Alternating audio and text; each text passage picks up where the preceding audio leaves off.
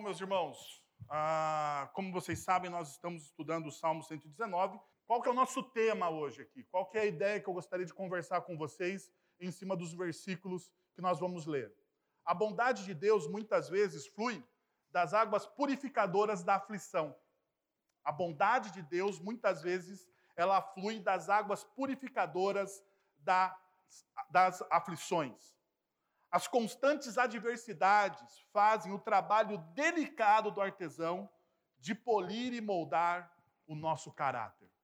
Eu sei, se eu perguntar para vocês aqui, né, ninguém, ninguém vai falar que gosta de passar por adversidade, por aflição.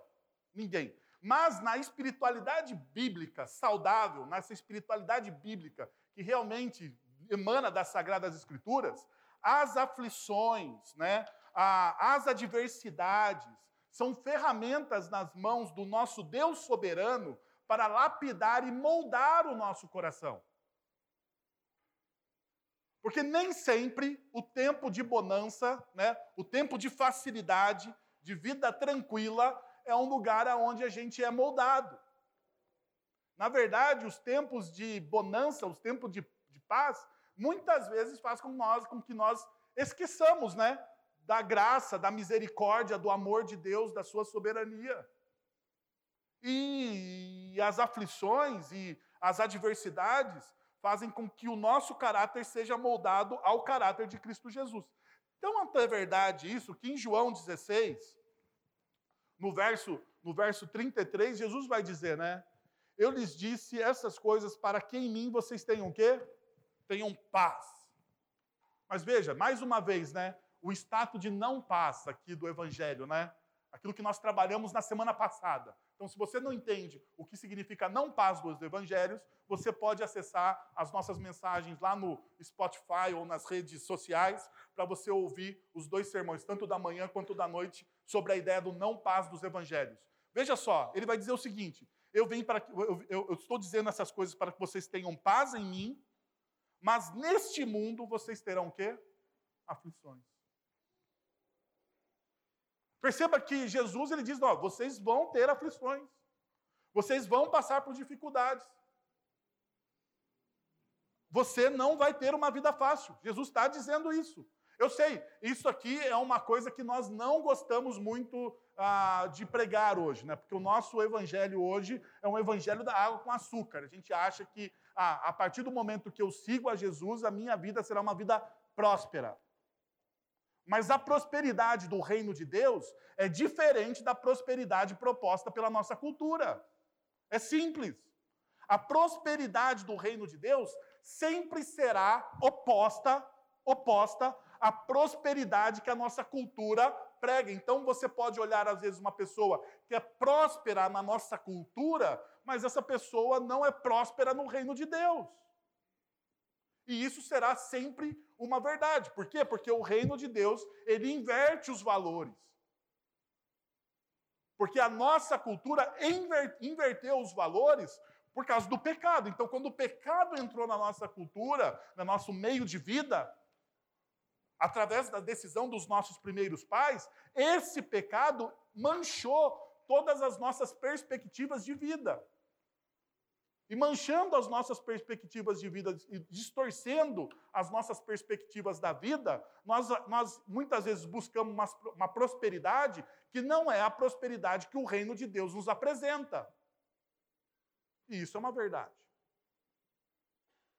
Então, veja só, pega o texto aí, vamos ler o texto que eu indiquei para vocês a partir do verso 65. Trate com bondade o teu servo, Senhor, conforme a tua promessa. Ensina-me o bom senso e o conhecimento, pois confio em teus mandamentos. Antes de ser castigado, eu andava desviado, mas agora obedeço a tua palavra. Tu és bom, e o que fazes é bom. Ensina-me os teus decretos.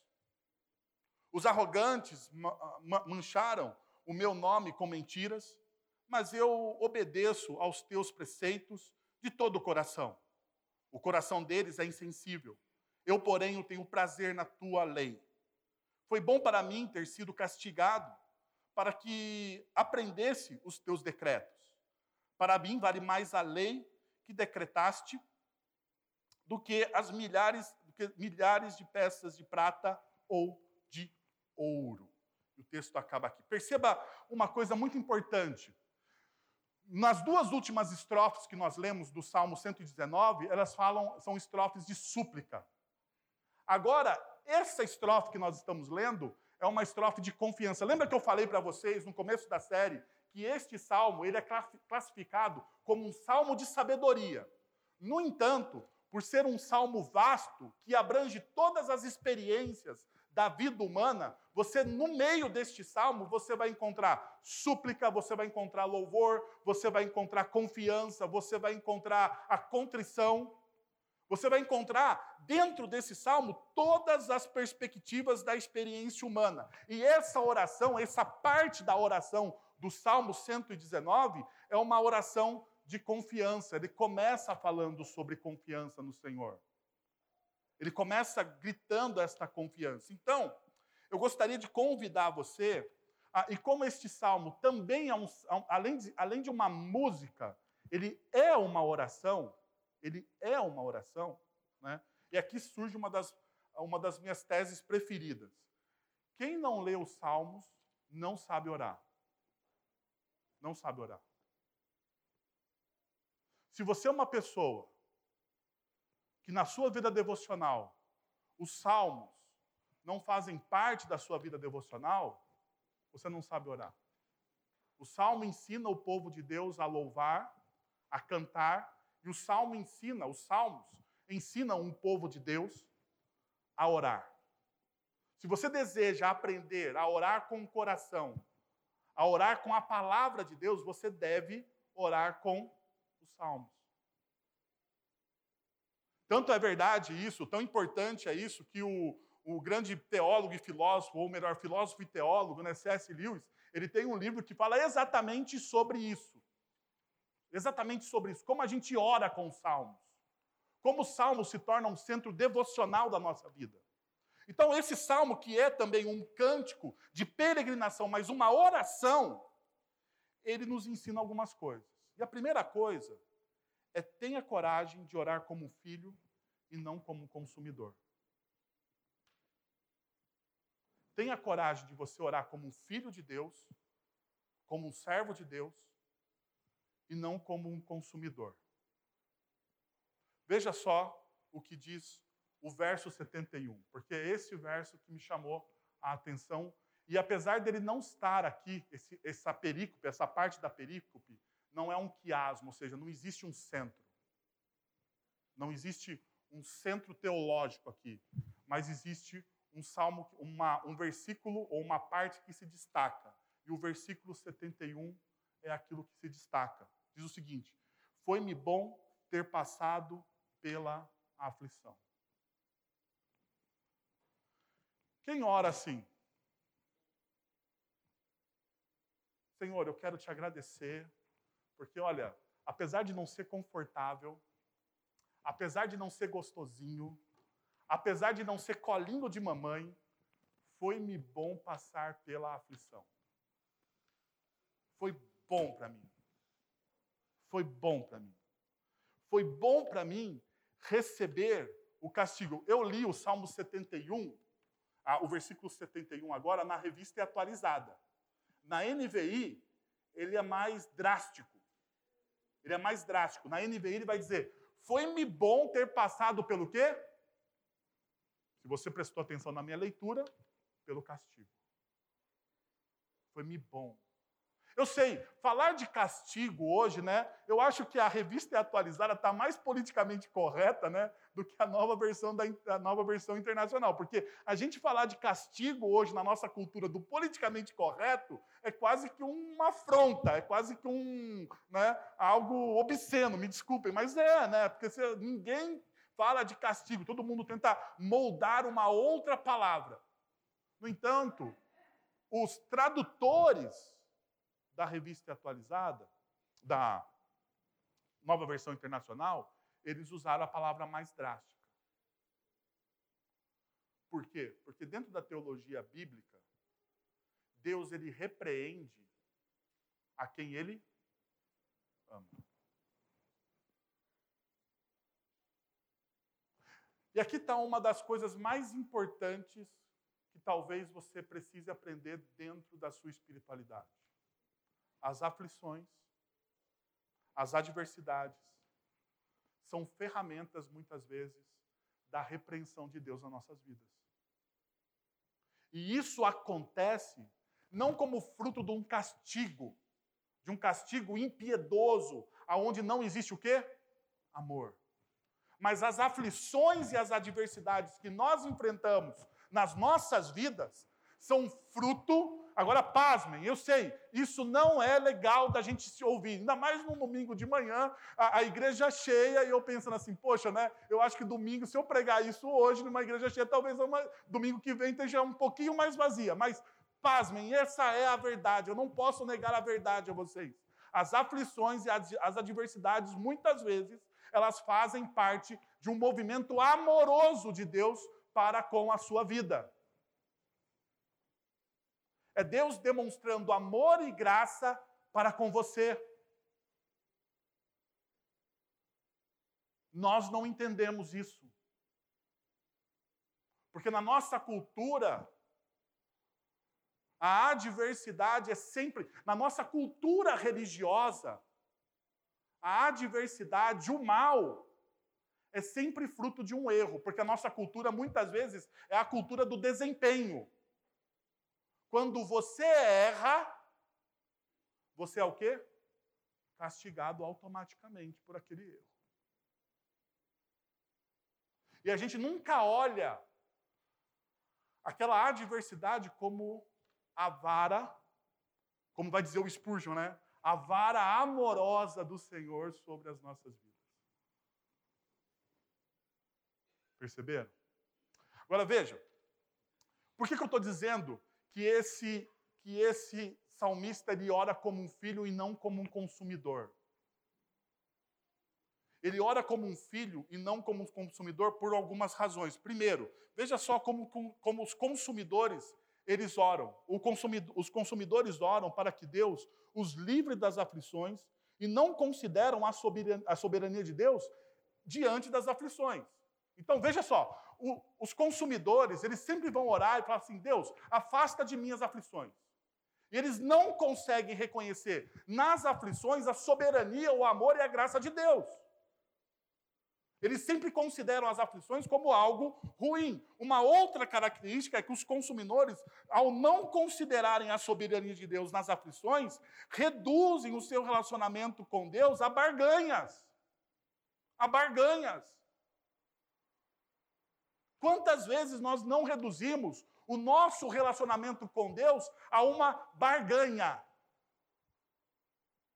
E o grande problema aqui é você se tornar um religioso, porque a barganha com Deus não funciona. Funciona? Você consegue barganhar com Deus soberano? Você acha que Deus está ah, interessado no seu desempenho religioso?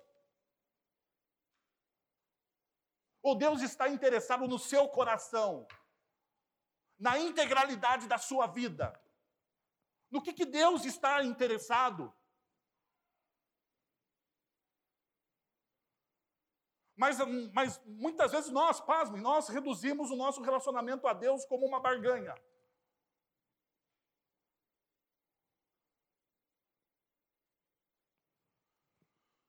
Consumidores também eles reduzem, ao reduzirem o seu relacionamento com Deus a barganhas, a, eles são desprovidos de duas coisas: de profundidade, porque quem reduz o relacionamento com Deus a uma barganha não entendeu o caráter amoroso de Deus, não consegue entender, não consegue compreender, não consegue ver beleza nas aflições. Então eles são rasos. E por serem rasos, eles não têm compromisso. Eles não têm compromisso. Veja só. Quando você reduz o seu relacionamento com Deus a uma barganha, é impossível você se tornar um missionário no lugar aonde você está. É impossível. Porque no campo missionário, eu não estou dizendo, olha, pensa comigo, eu não estou dizendo, eu não quero que você pense que campo missionário é o que o Osli está é, é também o que o Osli está fazendo lá no Oriente Médio, como nós vimos agora no vídeo que passou a, na, na, nossa, na nossa liturgia. Mas não é só isso. Todos nós aqui, de alguma forma, somos chamados para sermos missionários, para sermos agentes do reino, aonde nós estamos aqui, na cidade de, de Sorocaba.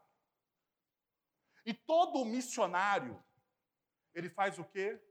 Ele faz uma oposição à cultura vigente.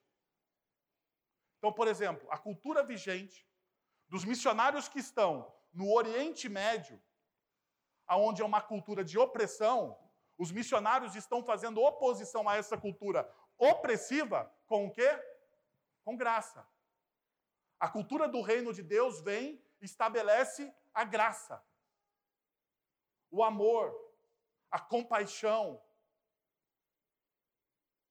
E eles fazem essa opressão. Quando vocês fazem essa oposição à cultura vigente, você será o quê? Vamos, gente, vocês são mais inteligentes do que eu. Eu sei disso. Quando você faz oposição à cultura vigente, você é o quê?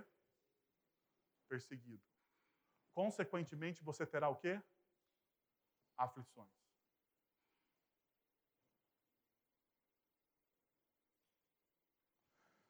Se você é alguém que barganha com Deus, veja o que acontece. Você começa a fazer oposição à cultura vigente começa a chegar aflições, porque você está fazendo oposição a uma cultura que é contrária ao reino de Deus. E quando as aflições surgem, como que você ora? Senhor, por que está acontecendo isso comigo? Eu sou tão bonzinho, eu estou aqui comprometido com o reino e as pessoas não me amam, eu sou perseguido no meu trabalho, eu, ah, o meu esposo não me entende, o reino de Deus, não sei o quê. E você começa a chorar ia lamentar, ia ficar frustrado. E uma consequência da falta de profundidade da sua vida com as barganhas é que você vai abrir mão da fé. Você vai abrir mão da missão. Por que, que a igreja é inoperante? Por um único motivo. Diante da oposição, nós abrimos mão da missão. Só por isso. Por que, que pais perdem os seus filhos para as ideologias as seculares? Por que, que pais perdem os seus filhos para as ideologias seculares?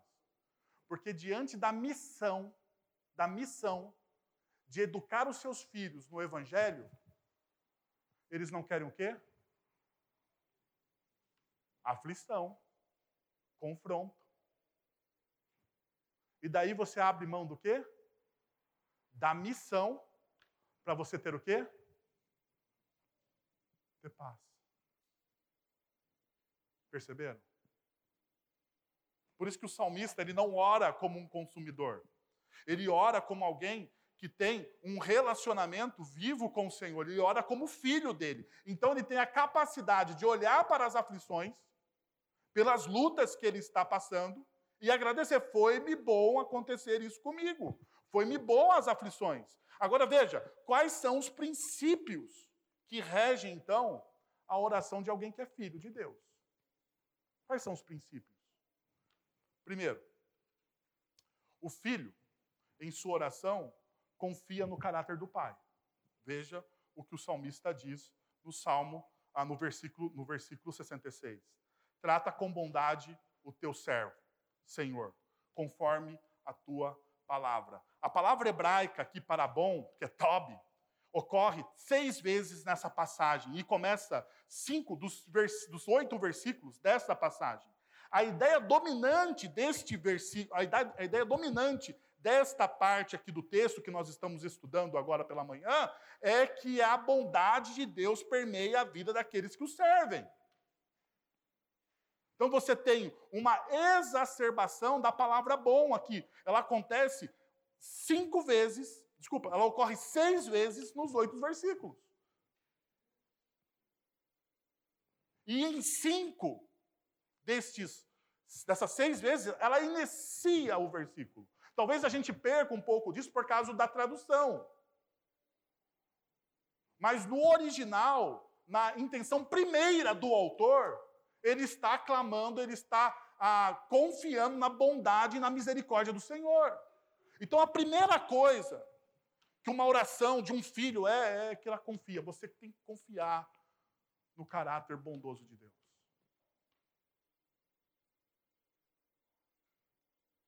Você tem que confiar no caráter bondoso de Deus. Eu sei, você deve estar passando talvez por uma aprovação. Você deve estar passando por um momento de dificuldade.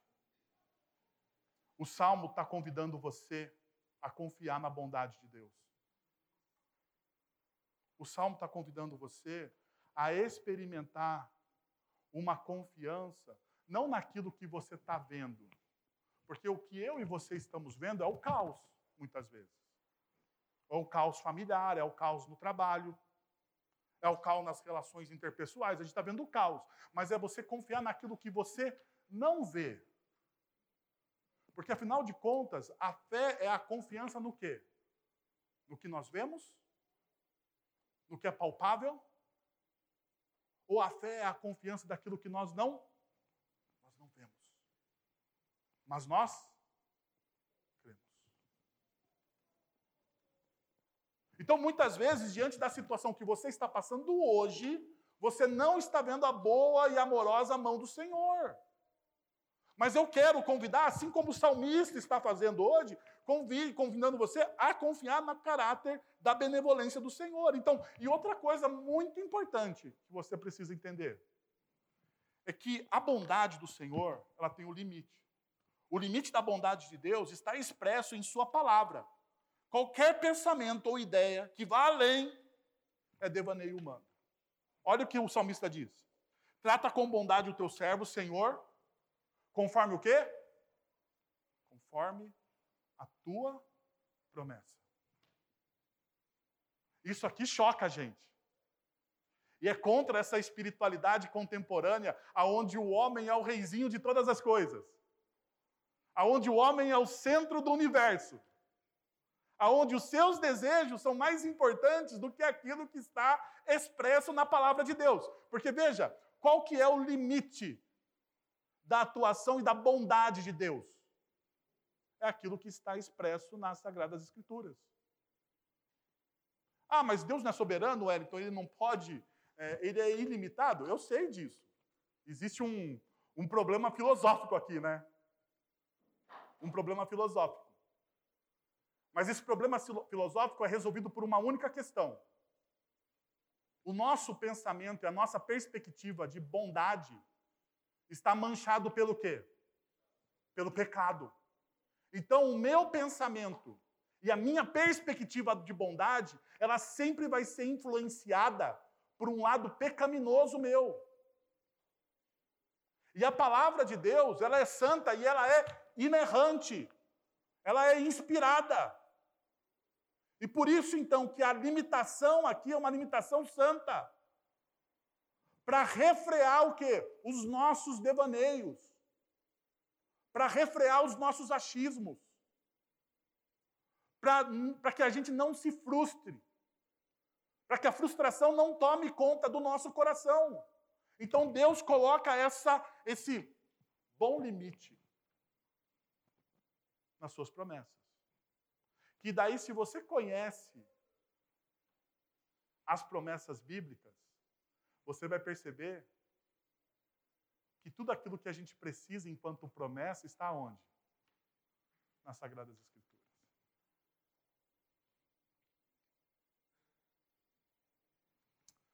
Por isso que o Spurgeon vai dizer o seguinte: essa bondade do Senhor, porém, não é casual.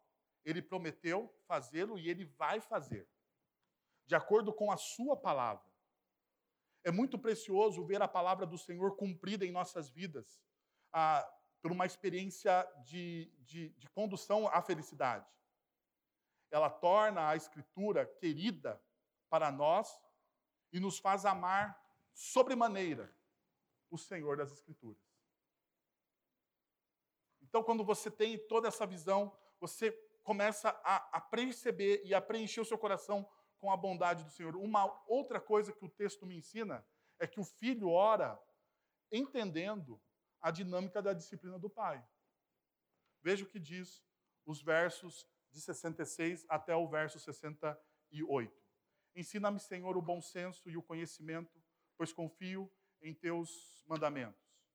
Antes de ser castigado, eu andava desviado, mas agora obedeço a tua palavra. Tu és bom, o que fa, o, e o que fazes, e que fazes o, o que fazes, o que e o que o fazes é bom.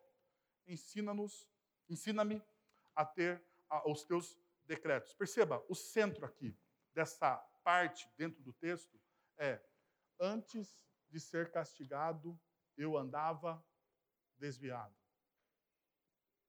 Antes de eu ser castigado, eu andava desviado. Observe o reconhecimento honesto do pecado aqui no salmista. Olha a honestidade aqui. Eu andava, segundo a NVI, ele diz aí, né? Eu andava errado, não é isso que está na, na, revista atualizada? A NVI fala de desviado. A ideia da revista e atualizada é eu andava o quê? Errado. Os meus passos não eram retos, os meus passos não estavam sendo guiados pela palavra.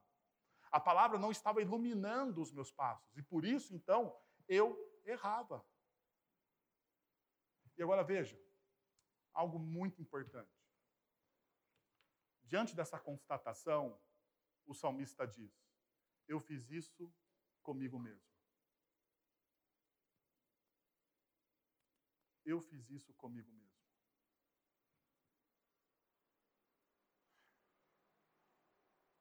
Diante das aflições e das adversidades, um dos mecanismos de defesas que nós usamos é a terceirização. De quem é a culpa pela situação que eu estou passando? Não é assim que a gente faz? A gente tenta achar um culpado. Porque o culpado nunca somos nós, né? Nunca somos nós. O culpado não está não tá ligado à minha pessoa. É sempre uma circunstância, é sempre alguém ou algo do destino que conspirou contra a minha pessoa. E o salmista está dizendo: não, não. Não é Deus, não é a, o meu cônjuge, não são os meus filhos, não é o patrão que não tira, não, de, não me deixa em paz não são as pessoas do meu trabalho que não entendem a minha cosmovisão. Não, não.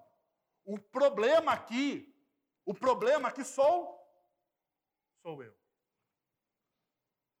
É isso que o salmista está dizendo. Veja, e a gente precisa entender como acontece então essa disciplina. Como que Deus disciplina a gente?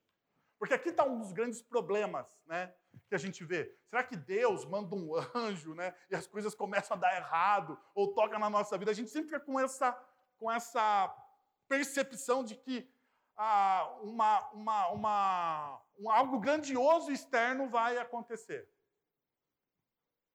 Mas veja só o que Romanos nos ensina. Porque, para mim, o, o texto de Romanos, capítulo 1, me ensina como Deus disciplina aqueles que rejeitam a sua, a sua sabedoria. E é o que é está acontecendo aqui no Salmo. Como que Deus disciplina? A partir do verso 21, lê comigo aí. Abre sua Bíblia e acompanhe. Veja só o que o texto vai dizer. Porque tendo conhecido, tendo, tendo conhecido a Deus, não o glorificaram como Deus. Está aqui o pecado do pessoal de Romanos. Tendo o conhecido, não o quê? Não o glorificaram.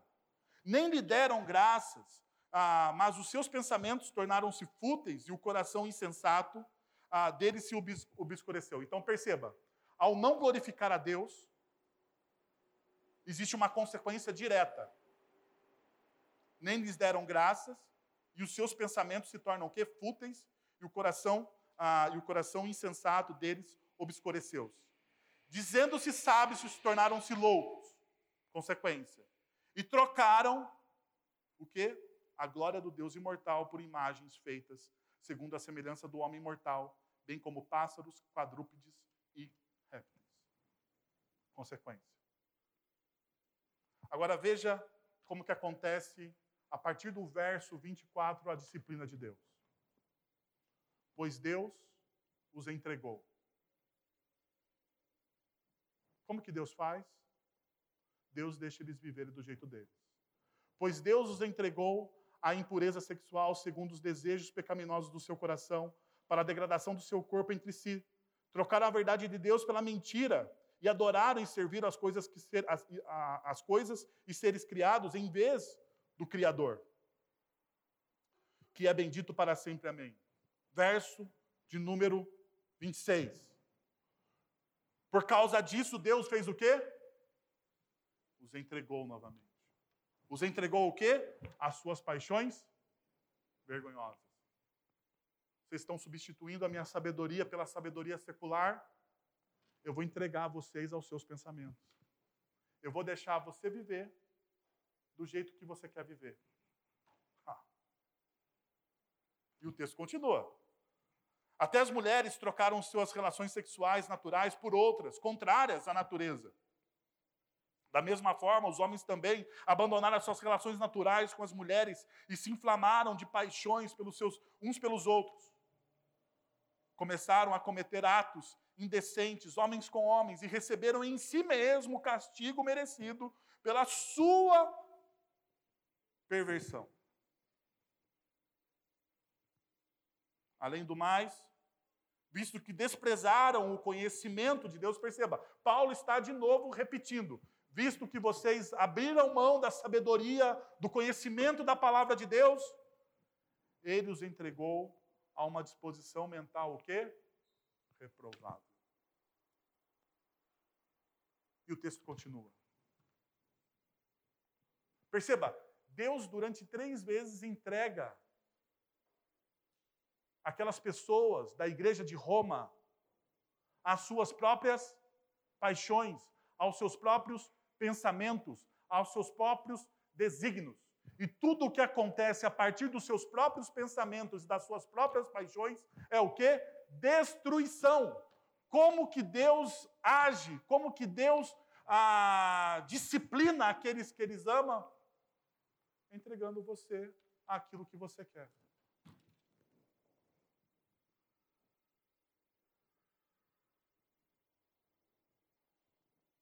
Deixando você fazer aquilo que você quer fazer.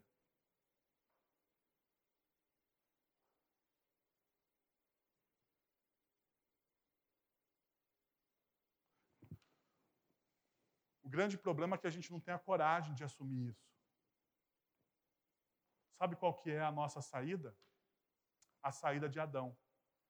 Quando Deus chega no Éden, após eles comerem o fruto do conhecimento do bem e do mal, e estarem escondidos por estarem com vergonha do Senhor, porque o pecado faz isso, né?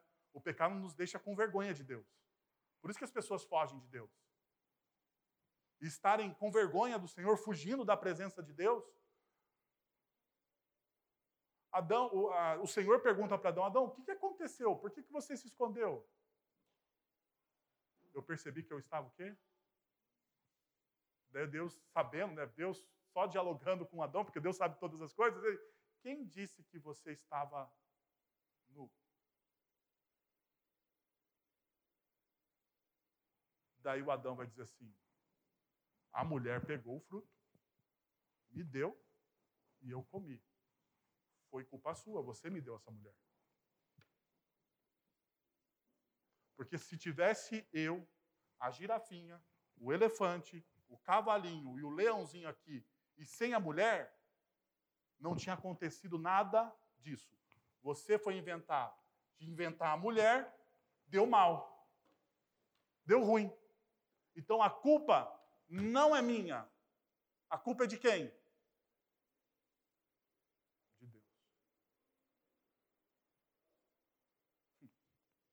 Não é assim que a gente faz? Não é assim que a gente faz? A culpa é dos seus maus desejos. A culpa é do seu coração obstinado. A culpa é a, é a da sua insistência em correr em direção ao pecado.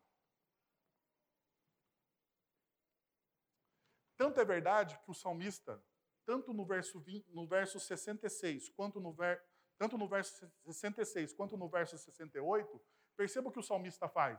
Ele fala: ensina-me, ensina-me, ensina-me o bom senso e o conhecimento, porque eu não tenho bom senso e nem conhecimento. Ensina-me, ensina-me os teus decretos, porque o meu coração vive a se desviar dos teus decretos. A palavra de Deus é uma fonte de sabedoria e conhecimento. E ele deseja ah, que essa fonte se torne uma, um fluir de vida para nós.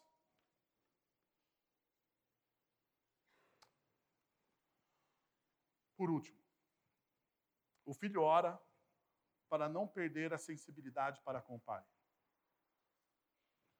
E o texto vai dizer o seguinte: olha só.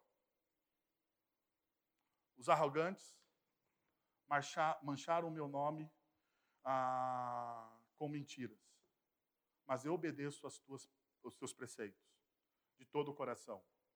O coração deles é insensível. Veja, o texto ele fala de uma terceira pessoa, ele estava passando por uma aflição. E provavelmente a aflição fica clara aqui. É a difamação. Mas veja, por que, que o salmista ele coloca isso diante do Senhor? Por dois motivos. Primeiro, que isso, ele crê que o Senhor vai fazer justiça. Então, ele entrega. A gente já viu isso nos Salmos, aqui, né? Uma, um dos movimentos de você confiar no bom caráter de Deus é você entregar as suas demandas ao Senhor e deixar que Ele faça justiça.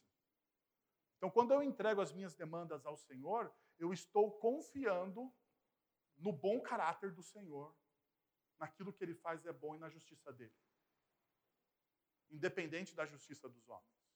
Eu acredito que a justiça dos homens vai se dobrar à justiça de Deus. E se a justiça dos homens não concordar com a justiça de Deus, eu ainda vou crer que Deus é soberano sobre todas as coisas e que ele permitiu isso para me ensinar alguma coisa. Isso é alguém que confia no bom caráter do Senhor. Então é por isso que o salmista está fazendo esse movimento. O movimento, primeiro, pessoal, mas ele coloca isso para o público também. Então existe um movimento aqui pedagógico, de ensino. De ensino. Veja, ele fala aqui sobre mentira. Para um Deus da verdade, a mentira é um sinal de insensibilidade à sua pessoa. Quem mente, ou quem vive na mentira, não pode se relacionar com Deus da verdade. Não pode.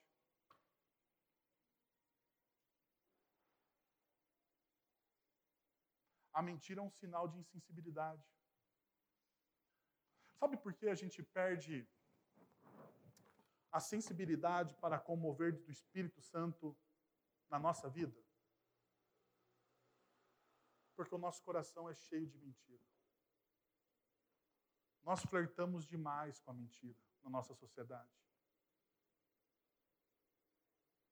Nós normalizamos a mentira.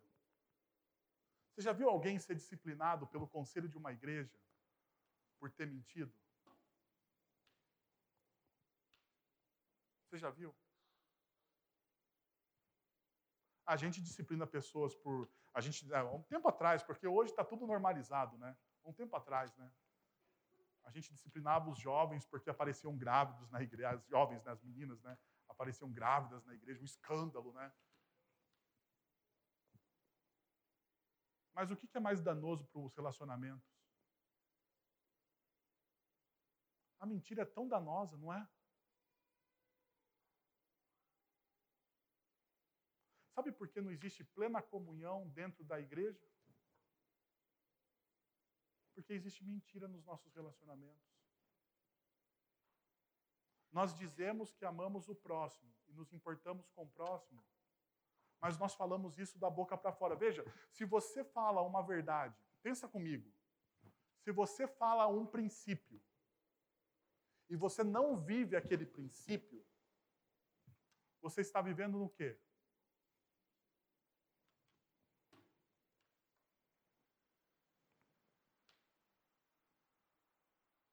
Por isso que o salmista está dizendo: Eu quero ter um coração sensível e eu não quero viver na mentira dos ímpios. Eles, os ímpios, vivem relações mentirosas. mas o povo de Deus não. Que tal você baixar os seus, o seu, a sua fronte, fechar os seus olhos e preparar o seu coração para a ceia? Que é o lugar aonde existe perdão. Você pode orar como filho hoje, pedindo perdão a Deus pelos seus pecados. Pai, nós queremos te agradecer por esse sacrifício de Cristo Jesus por todos nós, ó Deus. A tua palavra diz que nós não éramos filhos e agora nós somos filhos, ó Pai. Te agradecemos pelo teu amor, pela tua graça, pela restauração e renovação das nossas vidas. É em nome de Jesus que nós oramos. Amém. Vamos receber a bênção? Agora, irmãos, que a graça de nosso Senhor e Salvador Jesus Cristo, o amor de nosso Deus e Pai, o conselho, o consolo, o poder e a ação do Santo Espírito de Deus estejam sobre vocês agora e pelos séculos dos séculos. Amém.